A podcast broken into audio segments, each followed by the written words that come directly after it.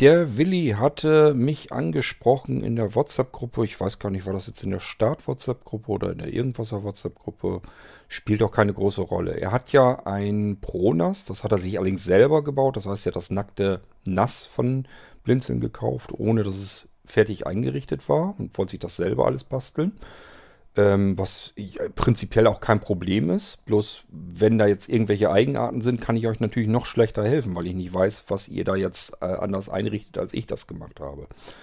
Davon aber abgesehen hat er sich dann selbst noch ein Fentech-Gehäuse gekauft, wo acht Festplatten reinpassen und hat das Ganze an seinen Pronas angestöpselt, angebaut und wunderte sich nicht schlecht. Sämtliche acht Festplatten wurden in dem Moment vom Fentech-Gehäuse abgeschaltet. Waren einfach raus und er konnte nicht zugreifen. Was da wohl passiert sein könnte, konnte ich mir erst so jetzt auch nicht erklären. Deswegen musste ich erstmal wissen, wie er das überhaupt angeklemmt hat, ob er das per USB angeschlossen hat oder wie auch immer. Und ob er ein RAID-Array angelegt hat und, und, und. Und danach war mir das natürlich sofort klar, was schiefgegangen ist. Das erzähle ich euch hier auch mal, denn das können, kann anderen Leuten ja genauso passieren und das erzähle ich euch vielleicht einfach mal, damit ihr in diese Falle gar nicht erst hineintappt. Musik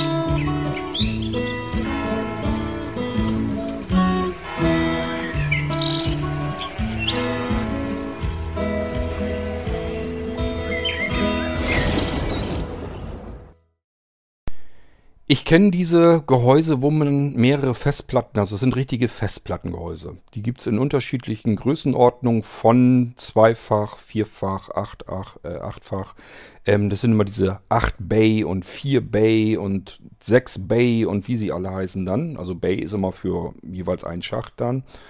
Ähm, und da kann man eben mehrere Festplatten an, reinschrauben oder oftmals sind es auch Wechselsysteme, sodass man vorne so eine Schublade aufmachen kann, kann da die Festplatte einfach so reinstecken im Idealfall. Alles super.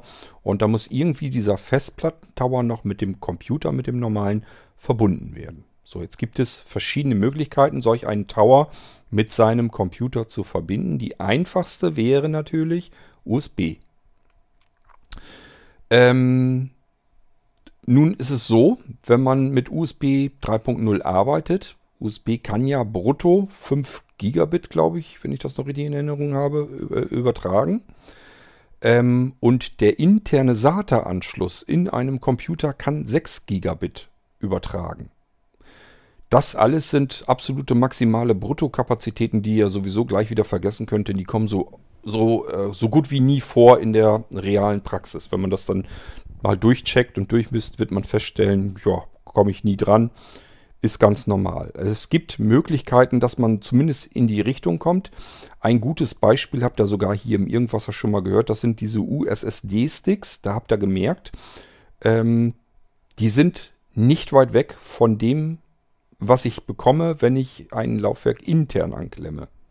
Also ich sag mal so, eine USSD einen USSD-Stick vom Blinzeln, den an USB 3.0, zumindest beim Nano-Computer, äh, gestartet, würde schneller booten, als intern eine Festplatte angeklemmt.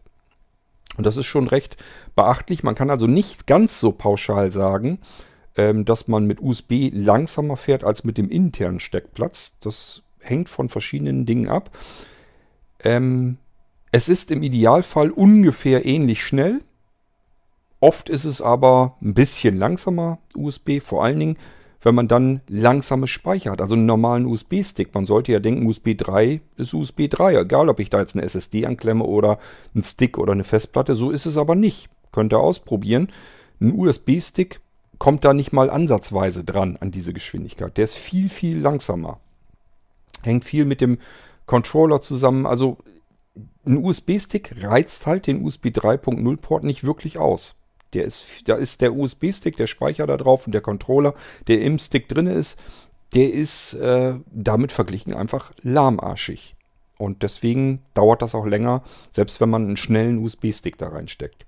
Es geht und man kann damit arbeiten, keine Frage, aber ist überhaupt kein Vergleich, ob ich einen USB-Stick, einen einfachen habe, oder einen USSD-Stick beispielsweise von Blinzeln. Ähm, kommen wir zurück also zu diesem Tower Den kann man also per USB anklemmen und hat immer so das Gefühl, ich habe eventuell nicht alles ausgereizt, was ich kriegen kann an Geschwindigkeit. USB 3.0, 5 Gigabit. Würde ich ihn intern anschließen, die Festplatten, an die SATA-Anschlüsse intern im, im Rechner, hätte ich 6 Gigabit. Ist ja immerhin ein Sechstel mehr. Also ich habe halt 6 Gigabit in der Bruttokapazität. Wird also wahrscheinlich ein bisschen schneller sein als per USB. Und dieses bisschen schneller kann man ja ausnutzen, wenn es nicht viel extra Geld kostet. Und damit es nicht viel extra Geld kostet, gibt es Adapter. Was sind das für Adapter? Das ist eine Slotblende, die nach hinten raus einen Anschluss drin hat. Der sieht so ein bisschen aus wie so ein HDMI-Anschluss, ist natürlich keiner, sondern das Ganze nennt sich eSATA. Ist auch schon uralt. Ich habe die ersten eSATA-Anschlüsse, ich weiß gar nicht, wie lange das her ist. Das ist wirklich, also die gibt es schon ewig, die Dinger. Die haben früher, als es als USB 3 der Standard noch gar nicht so sich durchgesetzt hatte, da gab es auch schon eSATA. Da war das ein riesengroßer und großer Unterschied. Da hatte man noch in den Rechnern oftmals USB 2.0 und dann hatte man zusätzlich eSATA. Das war ein brachialer Unterschied, weil ich hatte jetzt die Möglichkeit, die, einen internen SATA-Steckplatz vom Mainboard durchzureichen nach außen hin. Und dann wird aus meinem internen SATA eSATA. Das E steht nichts anderes als für extern, externer SATA-Anschluss. Das ist extra nur ein Anschluss, der für den, für den externen Einsatz nochmal ein bisschen umgedeichselt wird. Prinzipiell werden die Strippen aber eins zu eins durchgeleitet. Es ist genauso, als würdet ihr eure externe Festplatte intern an den SATA-Anschluss eures Mainboards packen. Schneller geht's erstmal nicht. Bei schneller kommen dann eigentlich nur noch die NVMe-Speicher äh, auf M.2-Platinen nochmal zum Tragen. Die sind noch schneller. Da hat man es allerdings mit ganz anderen Schnittstellen zu tun. Da ist gar kein Kabel mehr im Spiel. Da wird die Platine direkt auf das Mainboard draufgeschraubt. Es ist ein Sockel drin. Da steckt man die Platine rein, genauso wie Arbeitsspeicher. Und verschraubt dann diesen Speicher auf der anderen Seite. Und dann ähm, hat man da den schnellst machbaren Speicher drin in, im Rechner. Ähm, manche Hersteller, gerade bei im Notebook-Bereich und so weiter, ver äh, das ganze Ding da auch schon drauf. Das heißt, da ist, die, ist der Speicher direkt als Chip auf dem Mainboard schon drauf gelötet. Da kann man auch nichts mehr auswechseln und austauschen. Ähm, aber wir haben jetzt mal einen Rechner, der einfach SATA-Anschlüsse hat, was ja vollkommen ausreichend ist. Das ist schon flott genug. Da kommen wir prima mit aus. Und jetzt hat sich der Willi gedacht, ja, ich bin ja nicht blöd. Ich kaufe mir so einen schönen Sechsfach-Tower, da passen sechs Festplatten rein. Den drücke ich mir ordentlich mit Platten voll, dann habe ich ganz, ganz viel Speicherkapazität. Und ähm, warum soll ich den langsamen USB-Anschluss nehmen? Da nehme ich den schnellen SATA-Anschluss, weil dieser Fentech Tower hat eSATA. Wunderbar. Ich kann ein Kabel dazwischen stecken, zwischen meinem Rechner und dem Tower und habe die maximal mögliche Geschwindigkeit. Kann ich besser ausreizen als eben an USB. So, und dann hat er das so angeklemmt, hat also eine Slotblende gekauft, die nach außen einen E-SATA hat. Und nach innen ist ein normales Flachkabel, das äh, in den normalen internen SATA-Steckplatz reingesteckt wird. So als wenn ich es mit einem ganz normalen Laufwerk verbinden wollte, mit einer internen Festplatte. So müsst ihr euch das vorstellen. Nur, dass da auf der anderen Seite keine Festplatte dran hängt, sondern eben diese Slotblende, die wird hinten im Gehäuse verschraubt und dann haben wir schön sauber nach draußen einen E-SATA-Port. Also einen SATA-Port, den internen SATA-Port nach außen durchgeführt, durchgereicht, wo ich dann mit einem normalen E-SATA-Verbindungskabel externe Laufwerke verbinden kann. Ja, und da hat Willi nun seinen 8-fach-Tower dran geklemmt und hat gesagt, schaltet sich, die ganzen Platten schalten sich ab. Hat er gefragt, wie das denn wohl kommen könnte. So, und da muss man erstmal herausfinden, was wie genau ist er da vorgegangen, was hat er wie angeklemmt, bis ich das dann so hatte, bis ich das wusste. Das waren ein, zwei Gespräche nur, also WhatsApp, äh, Sprachnachrichten, ein, zwei hin und her. Und dann wusste ich, aha, alles klar, dann weiß ich auch, was los ist und konnte ihm das erklären. So, dann habe ich mir eben gedacht, okay, das kannst du hier ja auch nochmal erklären, warum das so nicht funktionieren kann. Dann wissen andere das eben auch, dass das so nicht geht. Und zwar hatte Willi die acht Festplatten als Einzelfestplatten. Ähm, dieses JBOD, Just a Bone of Discs oder wie hieß es noch. Ist ja auch egal, jedenfalls so, dass alle Platten einzeln in diesem Tower zu tragen kommen. Das heißt, man steckt normalerweise ein Kabel rein, ein USB-Kabel zu seinem Rechner hin und wird feststellen, es sind acht Festplattenlaufwerke verfügbar für den Rechner. Die muss man natürlich alle initialisieren, ähm, partitionieren, formatieren. Die muss man also einrichten. Wenn man das aber weiß und das zumindest kann, dann hat man acht neue Festplatten in seinem System hinzugefügt mit nur einem Kabel, das zu einem Plattentower hingeht, wo diese acht Festplatten drinne verbaut sind eigentlich eine schöne praktische Sache. Ähm, ich mache das hier auch so. Ich habe also, mein Nano steht auch auf so einem solchen achtfach Platten-Tower. Ist zwar nicht von Fentech, aber äh, ist im Prinzip auch so ein Ding.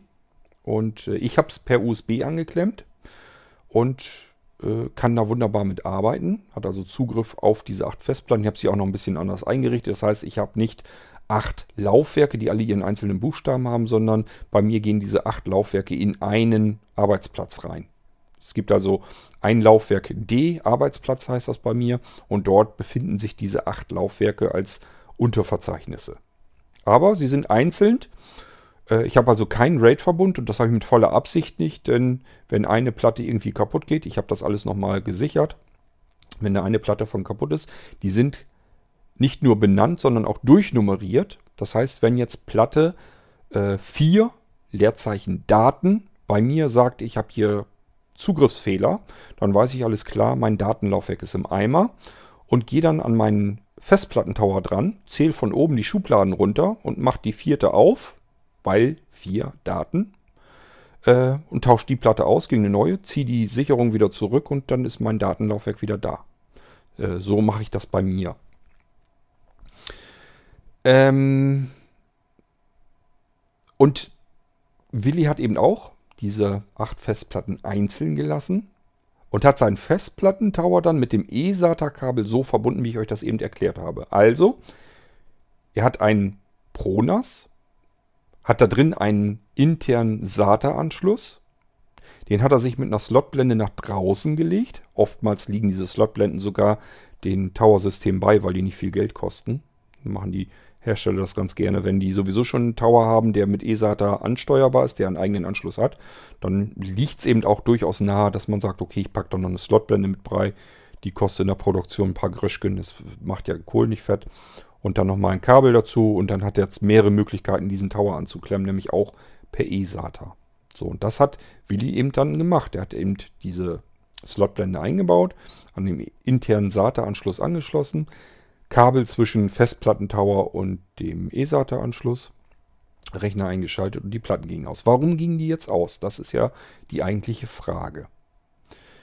Als ich wusste, wie er das Ding angeklemmt hat und dass alle Festplatten einzeln sind, konnte ich ihm das beantworten. Denn jeder SATA-Anschluss intern in euren Computern, der ist ausgelegt für ein einziges Laufwerk. Ihr könnt keine zwei Festplatten an einem internen SATA anschließen. Ihr könnt auch keine drei Festplatten anschließen. Und schon gleich gar nicht könnt ihr acht Festplatten an einem internen SATA-Anschluss anschließen. Ein SATA-Anschluss ist immer für ein Laufwerk ausgelegt. Vielleicht haben einige unter euch so ein bisschen noch die älteren Zeiten, diese EIDE, IDE und PATA nannte man sie auch, ist alles derselbe Kram. Äh, Anschlüsse, das sind diese Flachbandkabel noch gewesen, wo man zwei Laufwerke anklemmen konnte. War meistens eine Festplatte dran und dann noch der DVD-Brenner und dann hatte man auf der anderen Seite auf dem Mainboard einen PATA-Anschluss dran und da kam das Ding dann die andere Seite dran. Und dann musste immer ein Laufwerk auf Master gejumpert werden und ein Laufwerk musste auf Slave gejumpert werden. Jumper sind kleine äh, Steckerchen, winzig klein, ähm, Millimeter. Also wir reden hier von Sachen, die so 2-3 Millimeter klein sind. Und je nachdem, ähm, wie man die auf eine Pin-Leiste draufsteckt, ob zwei Pins miteinander verbunden sind oder eben nicht, ähm, konnte man darüber bestimmen, ob ein Laufwerk jetzt Master sein soll oder Slave. Master war das Hauptgerät sozusagen, Slave das Nebengerät. Man hat da das meistens so gemacht, dass man der Festplatte äh, den Master gegeben hat und dem DVD-Brenner den Slave. Einfach indem man hinten kleine Steckerchen so entsprechend gesteckt hatte. Ähm, und das konnte man mit mehreren Anschlüssen so machen. Also dass man im Prinzip mit, zwei, mit nur zwei Flachbandkabeln konnte man vier Laufwerke anschließen. Allerdings auch nicht mehr. Was machte man, wenn man mehr Laufwerke mit einem Anschluss erschlagen wollte? Man nahm S, äh, SCSI, SCSI nennt man das ausgesprochen. Ähm, da kann man wesentlich mehr Laufwerke anklemmen. Es gibt ganze Computersysteme, die gibt es gar nicht mit anderen Anschlüssen. Ich erinnere mich noch an meine Zeiten mit meinen ganzen Amiga-Towern. Äh, die hatten gar nichts anderes. Da gab es nur SCSI drin. SCSI ist eigentlich das, was man so aus dem professionellen Bereich kennt. Ähm, auch äh, wenn man früher in Rechenzentren und so weiter gearbeitet hat, da waren immer SATA, äh, SATA, SCSI-Controller drin und dann entsprechend viele Festplatten da dran. SCSI ist wieder eine ganz andere Geschichte. Da muss man zum Beispiel terminieren, muss also dem Kabel ganz zum Schluss sogar sagen, du kriegst jetzt so einen Abschlusswiderstand, damit einfach ähm, der Controller weiß, okay, weiter muss ich gar nicht suchen, mehr, mehr Laufwerke sind da nicht dran. Ähm, und dann musste man den SCSI-Laufwerken noch eine eindeutige ID geben. Man musste dann also sagen, du bist SCSI Gerät Nummer 1, du bist SCSI Gerät Nummer 2, du bist SCSI Gerät Nummer 3 und so weiter. Glaube, sieben oder elf Geräte oder was waren gar kein Problem. Ähm, und zum Schluss musste man dann entweder am Gerät oder ich glaube, es gab auch Adapter fürs Kabel dann direkt, dass man es direkt an dem Anschluss dran machen konnte, ähm, wo man es draufsteckte und dann war, da, war das ein Signal für den Controller, hier ist Schluss, hier ist die Leitung dicht, hier kommen nicht mehr Laufwerke. Das nannte man terminieren, den SCSI-Controller terminieren. So, das sind so die Möglichkeiten, wie man solche Laufwerke überhaupt anschließen kann, und zwar mehrere an einem Anschluss. Das waren eigentlich nur SCSI und PATA beziehungsweise man nannte es eben auch IDE, IDE oder wie immer ihr das nennen wollt. Bei SATA geht das nicht. SATA ähm, ist ja serielles ATA. Und seriell heißt immer, ähm, da ist eine Leitung, wo quasi alles drüber läuft. Parallel ist immer mehrere Leitungen nebeneinander.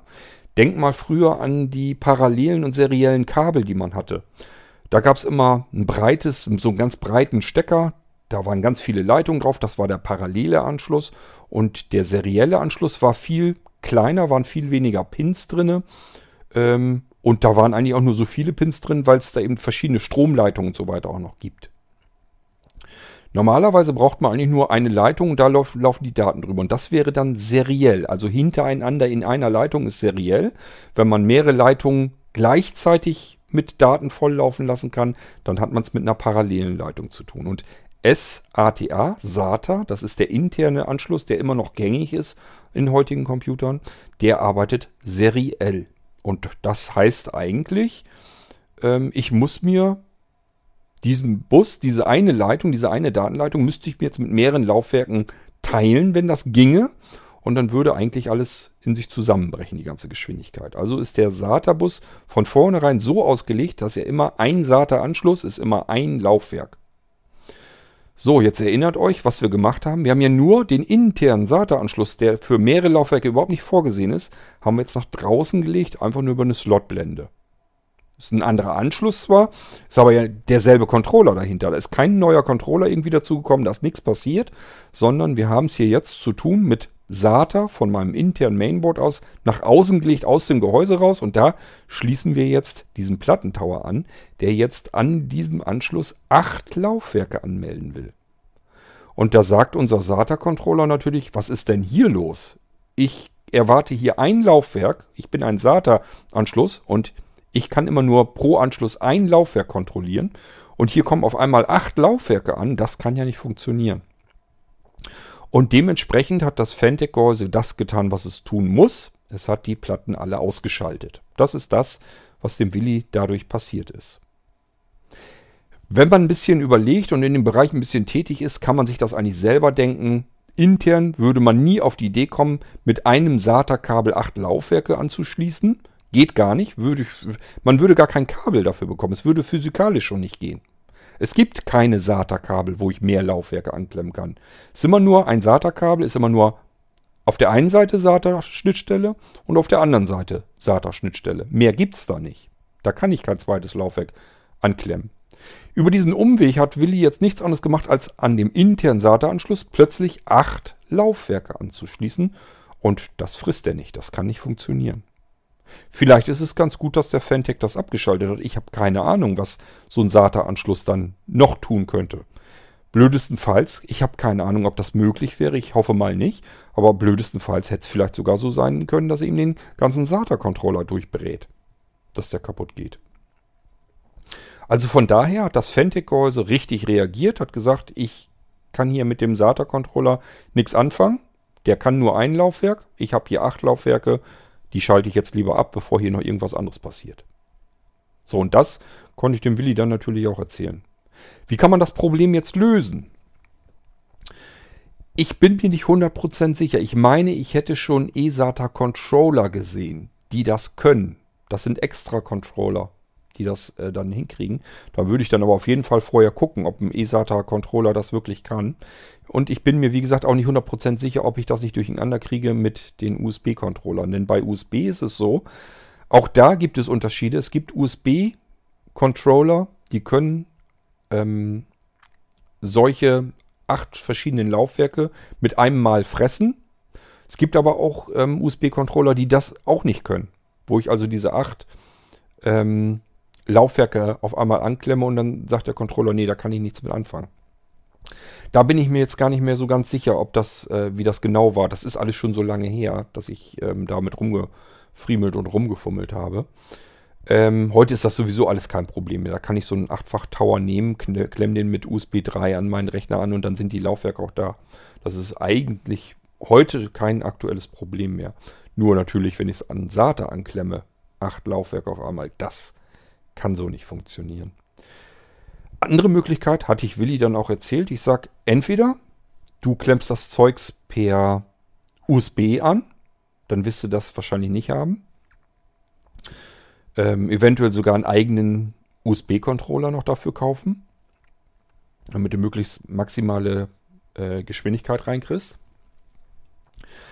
Ähm, und dir nicht den internen US-Bus noch ähm, damit belegst ähm, weil da kommen ja ganz viele Sachen zusammen. Ist vielleicht nicht schlecht, wenn man da einen extra Controller reinsteckt und äh, das, den, ex, den externen Tower nur über diesen einen Controller laufen lässt und die anderen, den anderen US-Bus sozusagen für seine ganzen anderen Geräte äh, freilässt.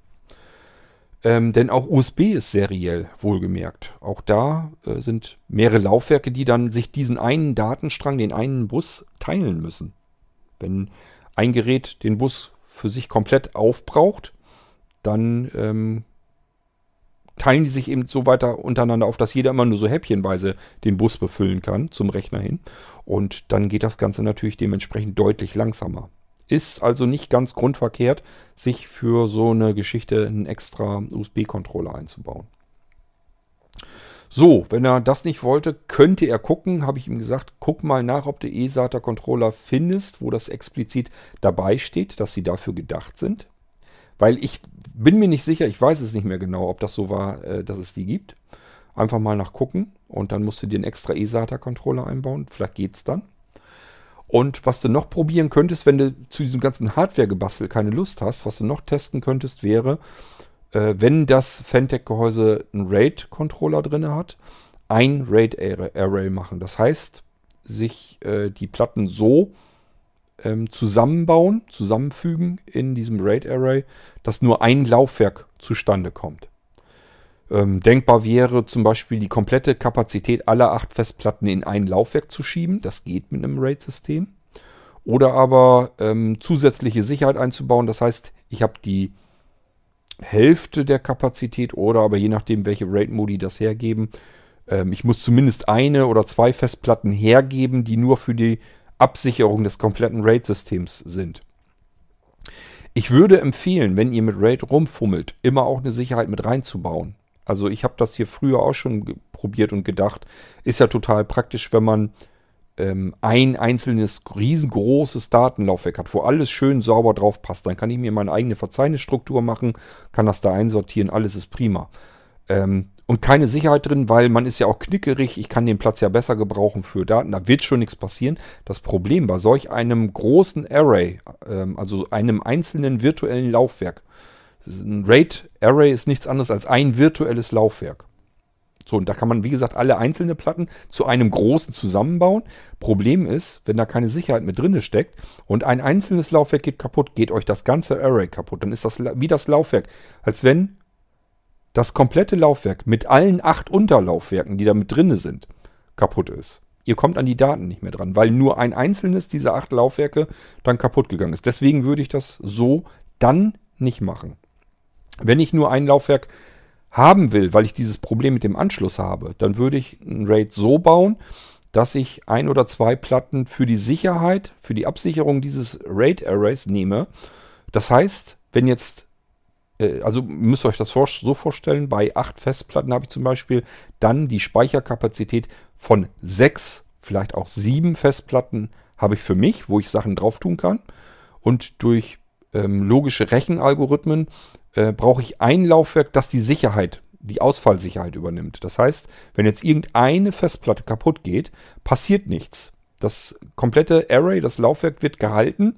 Ich muss nur die kaputte Festplatte austauschen, neue rein. Und diese zusätzliche Sicherheitsplatte ähm, sorgt dann wieder dafür, äh, dass mein ausgetauschtes Laufwerk wieder ins Array eingebunden wird, wieder mit Daten gefüllt wird. Und es ist so, als wäre nie was passiert, obwohl ein Laufwerk kaputt gegangen ist. Und dementsprechend, äh, wenn man zum Beispiel sagt, ich will sechs Platten zur Speicherkapazität haben, zwei Platten dienen zur Sicherheit, Sicherheit, zur Absicherung, dann kann man das sogar so hinkriegen, dass insgesamt zwei Platten auch kaputt gehen können gleichzeitig, wenn man auf Nummer sicher gehen will. Aber ich würde auf alle Fälle sowas dann machen. Dann habt ihr nur ein Laufwerk wo dann zum Beispiel sechs oder sieben Laufwerke an Kapazität für euch zur Verfügung stehen. Rest ist weg, könnt ihr nicht drankommen. Das dient nur zur Absicherung des Systems. Würde ich bei dieser Geschichte allerdings immer machen, vor allen Dingen, wenn da wichtige Daten draufkommen, weil es muss nur eine Platte irgendwie einen Schaden nehmen, kaputt gehen, dann ist dieses komplette Array kaputt. Das müsst ihr vielleicht dafür unbedingt wissen.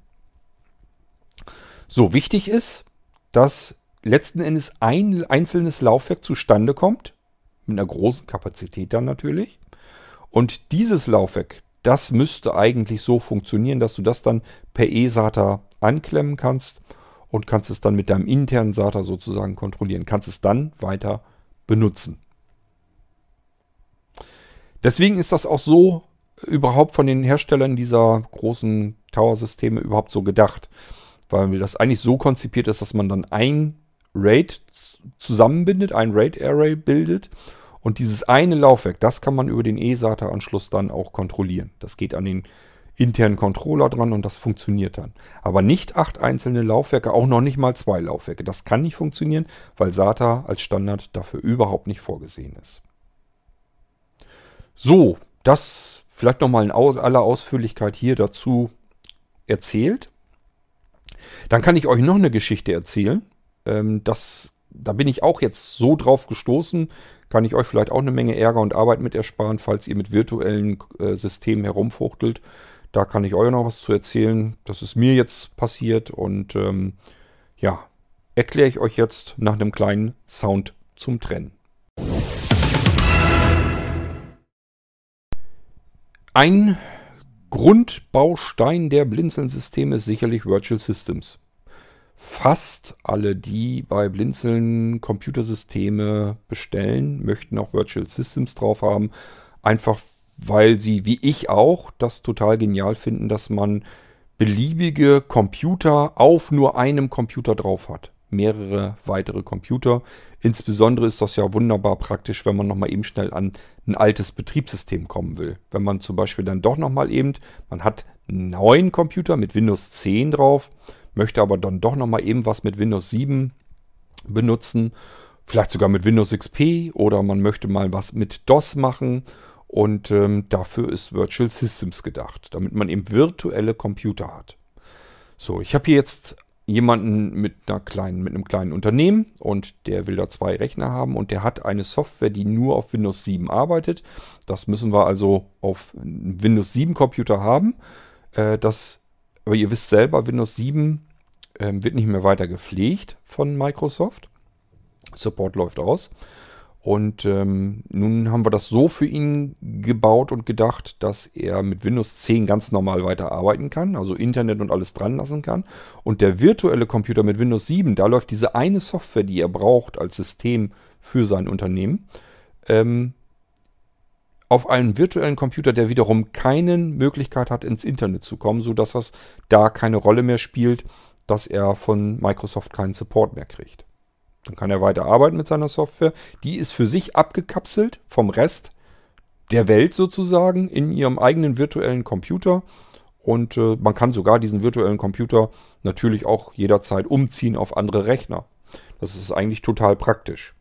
So, jetzt haben wir ja schon Virtual Systems und haben schon virtuelle Computer natürlich auf Windows 7 als 32-Bit, so wie er das braucht.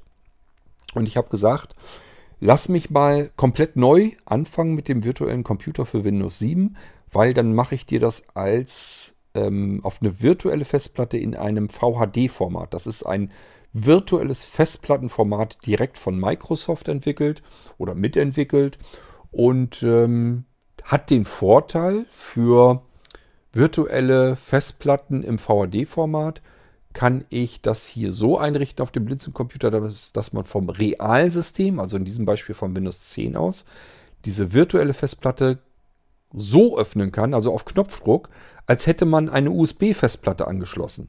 Also ihr müsst euch das so vorstellen, ihr könnt ein kleines Programmchen einfach ausführen und plötzlich ist dann weiteres Laufwerk, das wird genauso angezeigt, als hättet ihr ein USB-Laufwerk. Und das ist die eigentlich interne Festplatte eures virtuellen Windows 7 Computers. Ist ja total praktisch. Ich kann mal eben schnell an dieses System rankommen. Die beiden Rechnerwelten sind miteinander direkt verbunden. Sind sie sowieso? Ich richte das ja sowieso mal so ein, dass man vom virtuellen Computersystem aus auf das Datenlaufwerk des realen Systems drauf kann. Somit kann man jederzeit bequem trotzdem an Programme rankommen, seinen Screenreader rüberziehen und installieren und so weiter und so fort. Ist alles also gar kein Problem. So, ich wollte das also alles in schick machen. Zum einen war ich mir sicher, wenn ich mal alles neu mache, kriege ich die Maschine schneller. Die wird schneller laufen. Ähm, und zum zweiten, ich habe sie im VHD-Format, sodass man sie auch, diese Platten, äh, auf dem realen System als USB-Laufwerke eben anmelden kann direkt benutzen kann. So war meine Überlegung. So, fange ich an, installiere das neu und ähm, habe mit Problemen zu tun, mit denen ich bisher so noch nie zu tun hatte. Ähm, zunächst einmal ist mir aufgefallen, dass ähm, die Windows-Updates auf dem Windows 7 32-Bit schon jetzt ein Riesenproblem haben. Die machen jetzt schon Ärger. Ich weiß gar nicht genau warum. Ähm, beziehungsweise ich weiß schon, was passiert ist. Ich weiß bloß nicht, warum Microsoft das so macht. Ihr, werdet, ihr würdet da nicht drauf kommen. Ich lasse das Windows Update Programm laufen für Windows 7. Es zieht sich da die Updates raus, runter aus dem Internet. Ich habe vorher natürlich mit Update-Paketen gearbeitet, also dass man schon mal einen großen Batzen an Updates sowieso schon installiert hat. Der Rest wird dann nachgeladen. Und da wurde mir immer angezeigt, 143 Updates fehlgeschlagen. Die wollte er nicht installieren. Mir ist das schon mal aufgefallen in einem anderen Windows 7 Computer, dass er da nicht dran gehen wollte. Und ich wollte das jetzt endlich mal herausfinden. Sag mal, warum installiert er jetzt eigentlich diese Updates nicht? Wo ist der Fehler? Dann habe ich, weil ich das weiß, dass es unmittelbar zusammenhängt, das ist vielleicht vielen von euch auch nicht klar, die mit virtuellen Systemen arbeiten, beziehungsweise generell mit Windows Updates. Windows Updates kann nur funktionieren, wenn euer Internet Explorer funktioniert bei Windows 7 immer erstmal den Internet Explorer ausführen und gucken, ob ihr damit im Internet ganz normal surfen könnt. Wenn der gar nicht geht, dass der noch gar nicht richtig angebunden ist oder noch gar nicht richtig eingerichtet ist, der fragt ja immer erst, soll ich empfohlene Einstellungen nehmen beim ersten Mal starten und so weiter. Einmal den Internet Explorer starten, gucken, ob ich damit im Internet surfen kann. Wenn das geht, erst dann könnt ihr Windows Updates ausführen. Dann wisst ihr, okay, Internetverbindung, Einstellung und so weiter, funktioniert alles. Windows Updates nimmt sich die Einstellung offensichtlich ganz klar vom Internet Explorer. Wenn der läuft, läuft Windows Updates. Wenn Internet Explorer aus welchen Gründen auch immer nicht geht, dann braucht er mit Windows Updates gar nicht erst rumzufuchteln, kann gar nicht funktionieren. Die hängen zusammen, die beiden. Da ich das nun also schon wusste, habe ich den Internet Explorer geöffnet und staunte nicht schlecht, als mir ständig angezeigt werde, das wird auf diesem Browser nicht unterstützt und hier das wird auch auf diesem Browser nicht unterstützt. Du musst diesen Browser erstmal updaten. geguckt. Ja, Internet Explorer ist auf Version 8. Ähm, ich glaube, aktuell ist Internet Explorer auf Version 11.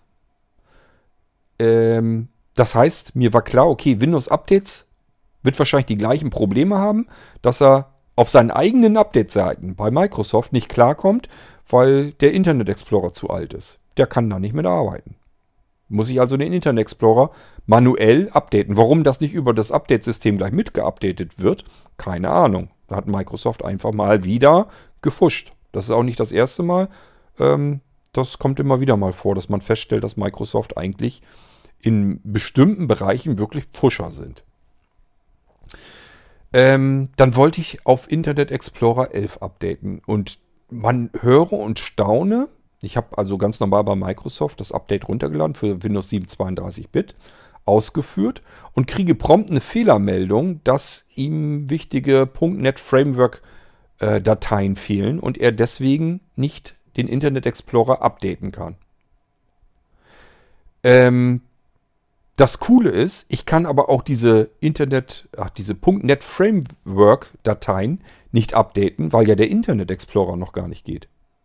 Den frisst er ja nicht mehr. Da sagt er ja, den unterstützen wir nicht mehr, der ist zu alt.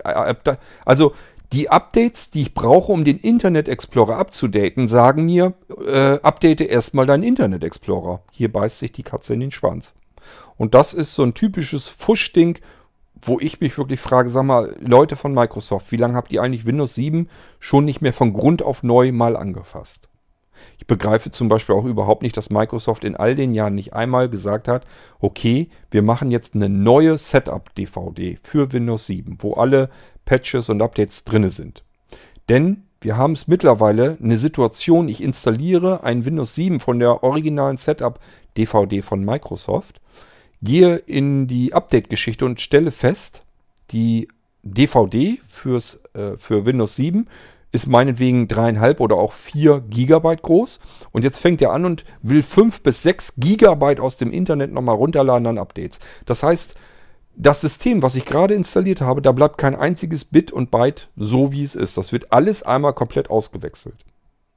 Statt dass Microsoft dann sagt, okay, wir haben ja die Dateien alle hier, wir bauen nochmal eine ISO-Datei, die können die Leute sich runterladen, dann können sie ihr Windows 7 gleich aktuell sauber installieren. Statt dieses Gefrickel mit einem uralten Windows 7 Setup und den Rest alles über Updates nochmal zehnmal ausgetauscht. Das ist das, so wie Microsoft die ganzen Jahre über schon arbeitet mit Windows 7. Ist eigentlich wirklich schäbig, schlimm. Ähm, Lässt sich aber nicht ändern. Aber das Ding, was ich hier jetzt wieder hatte, da habe ich wirklich Lust wieder mit dem Kopf geschüttelt. Ich will Updates installieren. Die sagen mir, letzten Endes sagen sie es mir eigentlich nicht. Man muss man alles selber rausfinden. Liegt an deinem Internet Explorer. Der ist mit Version 8 viel zu alt. Update deinen Internet Explorer. Man geht auf Microsoft, sucht sich einen aktuellen Internet Explorer, die Updates dafür. Und dieses Update schmeißt mir eine Fehlermeldung und sagt mir, update erstmal dein System, damit dein Internet Explorer das Setup dann laufen kann. Also es ist schon ziemlich, da muss man sich schon manchmal mit der flachen Hand wirklich an die Stirn klatschen. Ähm, ja, ich versuche jetzt mit, mit Update-Paketen weiterzuarbeiten, ganz klar. Ähm, dass man da irgendwie drüber weiterkommt. Aber es ist schon einigermaßen befremdlich, so ein, so ein Firlefanz. Das ist aber noch nicht das, was ich euch eigentlich erzählen wollte. Das ist nur so, so ein Nebenschauspielplatz. Ähm, sondern diese VHD-Geschichte. Das ist vielleicht eine wertvolle Information für den einen oder anderen. Man fragt sich ja immer, wenn VHD das gängigere Format ist für virtuelle Festplatten. Das kann ich in Windows zum Beispiel direkt zum Booten mitnehmen. Das kann ich direkt ins System mit einbinden. Microsoft Windows ist seit Windows 7 äh, komplett so vorbereitet, dass er mit VHD-Dateien als realen Laufwerken arbeiten kann. Das steckt in Windows schon drin. Ist der Standard. Ähm, wäre doch viel sinniger, wenn ich virtuelle Computer einrichte, egal mit welcher Software, ob ich das mit VMware oder mit VirtualBox mache oder mit Qemu oder was auch immer, wäre doch viel praktischer, wenn ich da von vornherein gleich mit dem Standardformat VHD arbeiten kann. Habe ich ja auch so gedacht. Man fragt sich, warum machen die das eigentlich nicht gleich von vornherein so, sondern nehmen immer so ein komisches eigenes Format für virtuelle Festplatten. So, ich habe das diesmal auch ausprobiert, habe gesagt, okay, wird ja bereitgestellt in VirtualBox. Ich kann ja auch VHD-Dateien annehmen als dynamische Datenträger. Dynamische virtuelle Datenträger bedeutet immer, sie sind nur so groß, wie ich an Inhalt auf dem Laufwerk drauf habe. Stellt euch beispielsweise eine USB-Festplatte vor, die ist eigentlich 2 Terabyte groß, ihr speichert aber nur 10 Megabyte drauf, dann ist eure Festplatte immer noch 2 Terabyte groß. Bei einer dynamischen virtuellen Festplatte ist die Festplatte ja eine Datei und diese Datei ist dann nur 2 Megabyte groß. Und wenn ich sie in das virtuelle Computersystem, wenn ich sie öffne, wird mir aber angezeigt eine Kapazität von 2 Terabyte. Groß ist die Datei der Festplatte aber nur so groß, wie viel ich darauf abgespeichert habe. Das ist der große Vorteil von dynamischen virtuellen Datenträgern. So, ähm, ich habe also jetzt Windows 7 eingerichtet auf VHDs, nicht mehr auf dem eigenen, ich glaube VDI, ich glaube VDI heißen die Dateien in VirtualBox, die virtuellen Festplattendateien. Nur die kann man eben nicht so schön bequem von externen Möglichkeiten auch noch aushändeln. Und ich wollte das ja alles ein bisschen noch schicker haben als sowieso schon. Ähm, habe also auch dynamischen VHDs eingerichtet, installiert und so weiter und die Maschine natürlich auch eine ganze Weile laufen lassen, dieses Updates installieren. Wir haben es hier mit etlichen, vielen hundert Updates in Windows 7 zu tun, wenn man es frisch installiert hat. Ähm, und staunte nicht schlecht von den, ich war mir ja klar, also wenn ich Windows 7 installiere, gerade die 32-Bit-Version, die ist im einstelligen Gigabyte-Bereich noch. Die ist noch nicht mal, dass sie über 10 Gigabyte rüberkommt, wenn ich Windows 7 installiert habe. Also vom Platzbedarf her auf einem Datenlaufwerk gar kein Problem. Da hatte ich, ähm, ich muss lügen, da ist noch ähm, ein V3-Arbeitsplatz drauf. Ähm, ich hatte trotzdem noch, glaube 70 oder 80 Gigabyte oder so frei. Also es wäre eigentlich Speicher für ein Windows 7 locker, locker, mehrfach drauf gewesen, gar kein Problem.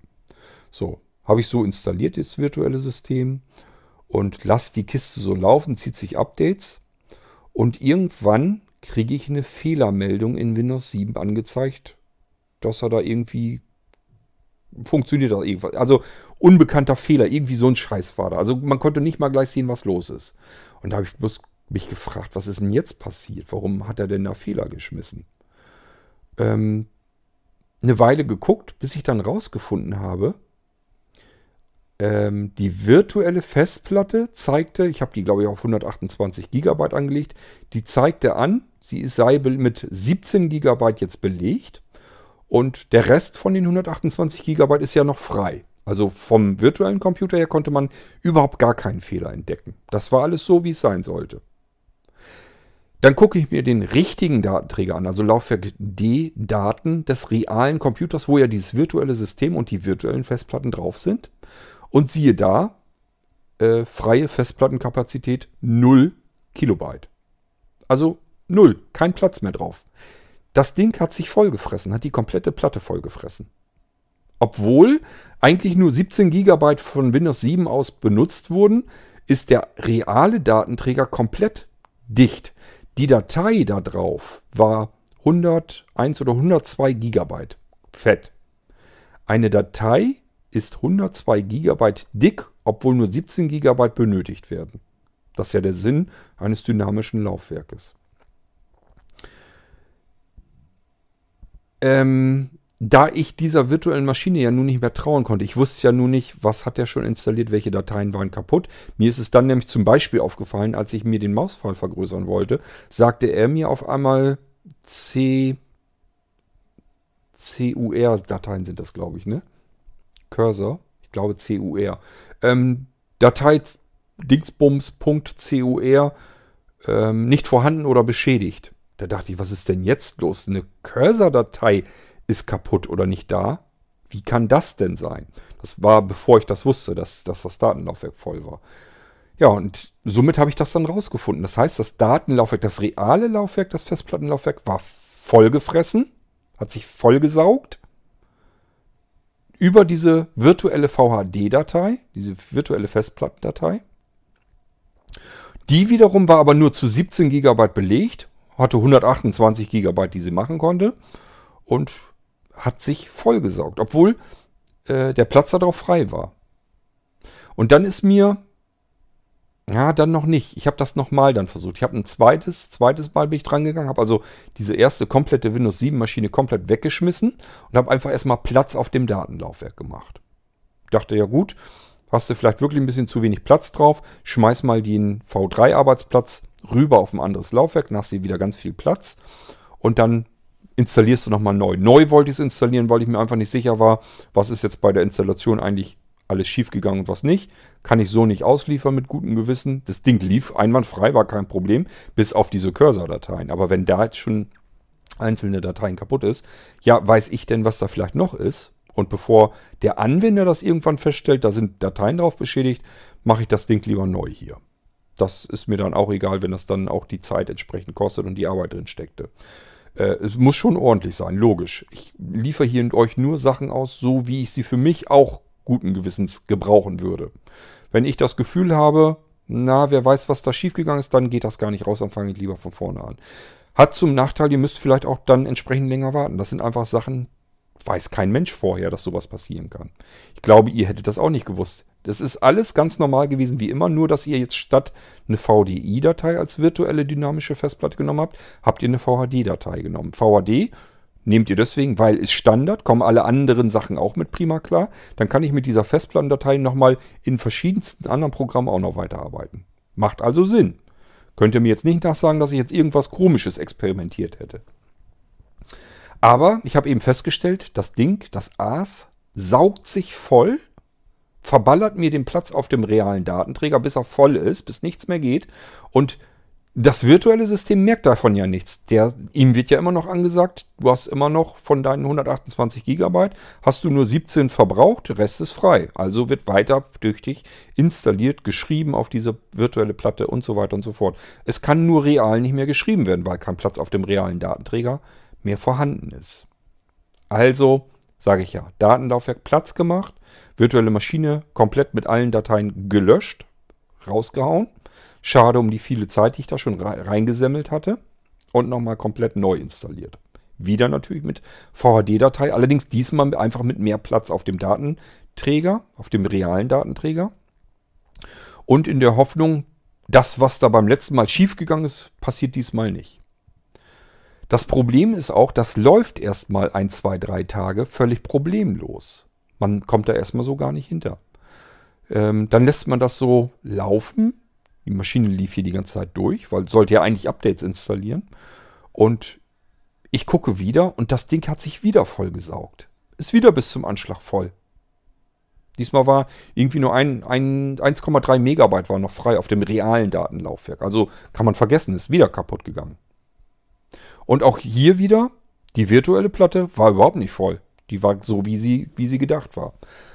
Also irgendwas muss doch sein durch dieses VHD-Format. Und dann ist mir wieder was eingefallen, was ich vor Jahren mal gelesen habe zu VHD.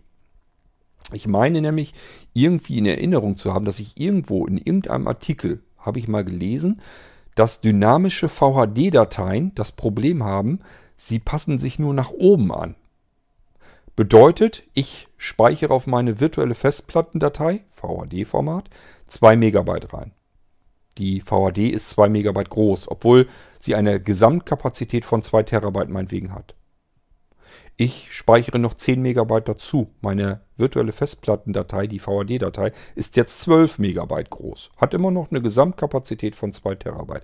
Auch, obwohl sie vielleicht nur auf einer 100 Gigabyte großen Festplatte drauf ist. Das muss man erstmal für sich so in sich begreifen. Das ist gar nicht so einfach. Dass man eine 2 Terabyte virtuelle Festplattendatei haben kann auf einer Festplatte, einer realen Festplatte, die viel kleiner ist. Das Problem ist, der speichert natürlich nur so lange da drauf auf seine virtuelle Festplatte, bis die reale, bis der reale Speicherplatz verballert ist. Kommt aber gar nicht dahinter, der speichert einfach immer weiter. Ähm, wenn man nochmal 10, speichern wir jetzt mal 10 GB dazu, dann haben wir 10 GB plus äh, 12 Megabyte. Ähm, Größe unserer virtuellen Festplattendatei. Also ihr versteht, was ich meine. Ich speichere was dazu, entsprechend wird meine virtuelle Festplatte größer. Die Datei auf meiner realen Festplatte wird größer, was ja meine virtuelle Festplatte ist. Je nachdem, wie viel ich auf meiner virtuellen Festplatte unterbringe. So, und dynamisch sage ich euch, das passt sich eben an die Größe. Jetzt haben wir, dass wir von unseren über 10 GB 5 wieder rausnehmen. Plus die 12 Megabyte. Das heißt, es müssten noch, unsere Festplattendatei müsste wieder zusammenschrumpfen auf diese 5 GB, die jetzt noch übrig sind. Ich habe von 10 GB habe ich 5 runtergeschmissen, gelöscht brav in den Papierkorb, Papierkorb, äh, Papierkorb geleert. Es sind nur noch wirklich 5 GB auf der Platte drauf, auf der virtuellen. Also müsste doch meine VHD-Datei jetzt auch nur noch 5 GB groß sein. Und ich meine, das eben gelesen zu haben, dass das bei VHD eben nicht der Fall ist. Das ist eine Besonderheit der VHD, des VHD-Formats. Sie kann sich nur nach oben aufblähen, jedoch nicht nach unten. Sie wird nicht wieder kleiner. Sie wird immer, passt sich immer nur nach oben hin, immer weiter an. So, und jetzt weiß ich natürlich nicht 100%, was genau passiert ist. Ich vermute mal, vielleicht hat es was mit Fragmentierung zu tun, dass der einfach die virtuelle Festplatte fragmentiert und dementsprechend ähm, die virtuelle Datei immer größer wird. So, ich kriege gerade hier Batterie fast leer. Mal Gucken sind 20%. Reicht noch, können wir noch weitermachen.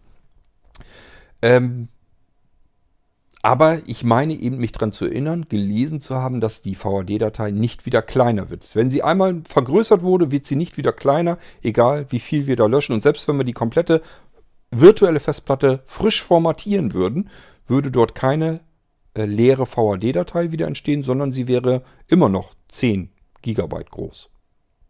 So meine ich es in Erinnerung zu haben. So meine ich es mal gelesen zu haben. Und ich sage ja, das Problem was es jetzt genau verursacht, das weiß ich nicht. Irgendwas hat die Windows 7 Maschine da rumgerödelt auf der virtuellen Festplatte, damit die virtuelle Festplatte immer weiter gewachsen ist, aber nicht wieder kleiner geworden ist, nachdem der Speicher eben nicht wieder nicht mehr gebraucht wurde.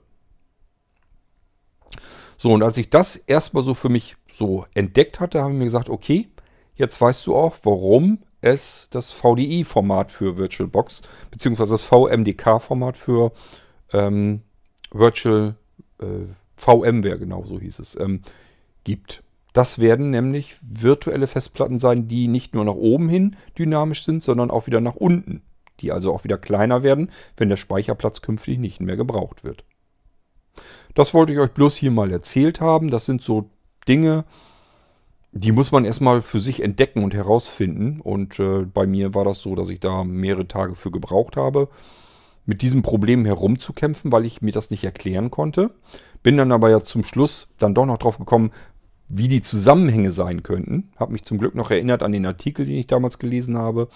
Und habe mir jetzt bloß noch äh, gesagt, okay, jetzt muss ja nur noch Windows 7 irgendwie mit dieser virtuellen Platte herumfuchteln, sodass die, dass da immer neue Speicherbereiche aufgetan werden. Die Platte bläht immer weiter auf, die virtuelle. Dann sagt sich Windows 7, ich brauche jetzt ja den Speicher, war nur temporär und löscht das jetzt wieder entsprechend. Jetzt würde normalerweise ein dynamischer Datenträger wieder kleiner werden, weil der Platz nicht mehr gebraucht wird. Geht bei VHD aber nicht, der bleibt so. Windows 7 schnappt sich die nächsten temporären Sachen, Speicherbereiche. Unsere VHD wächst wieder weiter an, bläht sich weiter auf, so lang, bis die ähm, reale Festplatte eben keinen Speicherplatz mehr zur Verfügung stellen kann. Und dann denkt unser System, er kann immer weiter und weiter und weiter speichern, geht aber gar nicht mehr, weil reale Platte ist am Ende, am Limit und speichert ins Nirvana. Und dann geht das Betriebssystem natürlich früher oder später kaputt und schmeißt irgendwelche wunderlichen Fehler. Und das ist das, was hier passiert ist. Lösung des Problems, einfach das mit der VHD-Geschichte sein lassen und wieder eine VDI-Datei nehmen. Also nehmt die virtuellen Festplatten, wie Virtual Disk und VMware sie euch anbieten, lasst das mit der VHD sein, ist keine gute Idee. Ich habe auch gedacht, wäre eine sehr schöne Geschichte. Kann man von allen Seiten mit anderer Software, mit diesen schönen virtuellen Festplatten auch noch arbeiten zusätzlich. Kann die mal eben im realen System öffnen und so weiter, direkt drauf zugreifen. Äh, kann man so schöne Sachen mitmachen. Ja, nützt nichts, hat keinen Zweck. Lasst es bleiben bringt sowieso nichts. Ähm, Ich hoffe, dass dem einen oder anderen, der viel mit virtuellen Systemen arbeitet, dass der vielleicht dadurch nicht in diese Falle tappt und ähm, ihr weiterhin ganz normal mit eurem virtuellen Computersystem arbeiten könnt. Was ihr machen könnt, ihr könnt eine VHD-Datei zusätzlich mit einbinden in euren virtuellen Computer, beispielsweise als USB-Festplatte oder sowas. Ihr müsst euch nur bewusst machen, wenn ihr Sachen drauf kopiert, wird die virtuelle Festplattendatei größer und wenn ihr Sachen wieder runterlöscht, wird sie aber nicht wieder kleiner, wenn das im VHD-Dateiformat äh, ist. Dann wird es nicht funktionieren.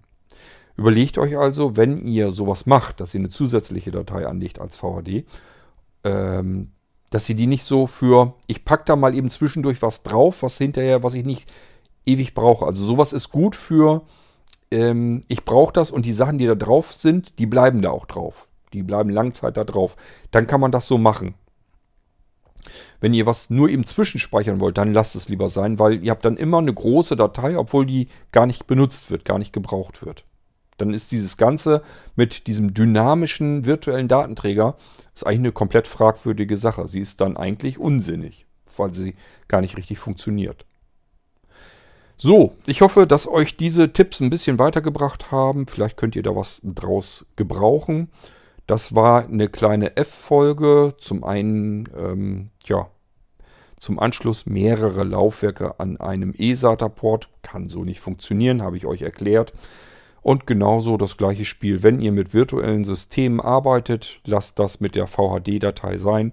Ist keine gute Idee, weil Windows ständig rumfuchtelt mit virtuellen, also generell mit seiner Festplatte, ständig irgendwelche temporären Dateien anlegt, immer wieder drauf rumkritzelt, rumschreibt, dann wieder löscht und so weiter. Und eine VHD-Datei ist dafür nicht wirklich gut, sondern die bläht sich einfach auf im Laufe der Benutzung. Wenn sie vielleicht nicht wie bei mir äh, in drei oder vier Tagen sich aufbläht, dann wird es auf alle Fälle im Laufe mehrerer Wochen dann bei euch tun. Und irgendwann ist halt Schicht im Schacht, dann habt ihr doch wieder eine riesengroße Datei. Wenn die dann nicht auf eurem realen Laufwerk genug Platz hat, dann habt ihr das gleiche Problem wie das, was ich hier hatte. Euch Bastlern da draußen weiterhin viel Spaß mit eurem Gebastel. Wenn euch auch mal irgendwie was passiert, wo ihr sagt, da kann ich auch mal drüber erzählen, das sind vielleicht so Fallen, da könnten andere auch mal reintappen, die möchte ich mal erzählen. Macht das ruhig, macht einen Audiobeitrag. Ich bin hier nicht der Einzige, der immer was erzählen muss. Ihr dürft das auch ruhig tun, dafür ist ja irgendwas gedacht. Und wir hören uns ansonsten bald wieder. Bis dahin macht's gut. Tschüss, sagt euer König Kort.